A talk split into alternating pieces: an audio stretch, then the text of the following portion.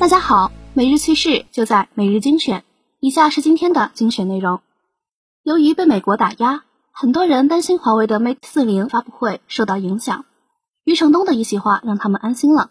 九月十四日，余承东在微博发布视频，回顾二零二零华为开发者大会。视频记录了余承东一天的工作。同时，余承东在视频中回答下一代 Mate 手机何时发布时表示：“大家再等一等，一切都会如期而至。”在极微网看来，期待着华为 Mate 四零的发布会，希望它能给我们带来更多的惊喜。针对媒体关于拼多多挂 iPhone 十二预售页面的报道，拼多多出来回应了。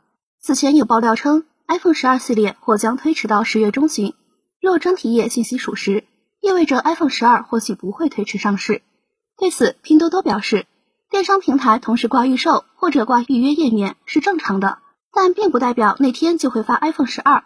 发不发是苹果说了算，而不是电商平台。极微网认为，拼多多的回应没毛病。至于 iPhone 十二是否会发布，很快真相就会揭晓。国外的 LG 在手机方面开始瞎折腾了。韩国手机大厂 LG 正式发布了其双屏旋转手机 LG Win 5G，搭载高通骁龙 765G 芯片，提供八加一百二十八或二百五十六 GB 存储，厚十点九毫米，重二百六十克。提供极光灰和天空色两种配色，预计售价约为一千美元，约为六千八百零九元人民币。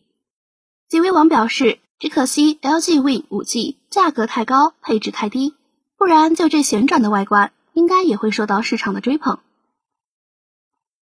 针对 APP 的偷听问题，工信部专家分享了他的看法：偷听、自启动、剪切板读取。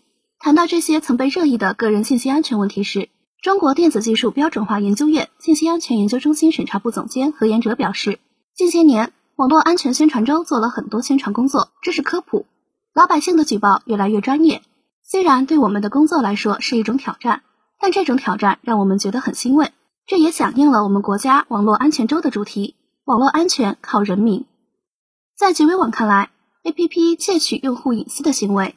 预计在国产厂商基于 Android 十一深度定制的 UI 正式推出后，会得到改善。归根结底，相关部门还是得加强监管才行。近日，一张宁波中粮首府业主给万科物业送锦旗的照片在业内传播，锦旗上写着“干啥啥不行，收钱第一名”。随后，锦旗事件引发不少业内人士以及各地业主的关注。对此，万科物业认为，该事件给物业行业带来了巨大的负面影响。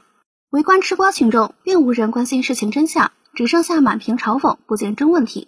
同时，万科物业提出退盘，拟向街道与小区业主大会提出申请启动退出中粮首府小区物业服务工作的程序。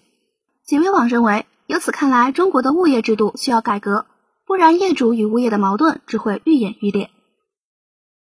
以上就是今天的全部内容了，感谢大家的收听，我们下期再见。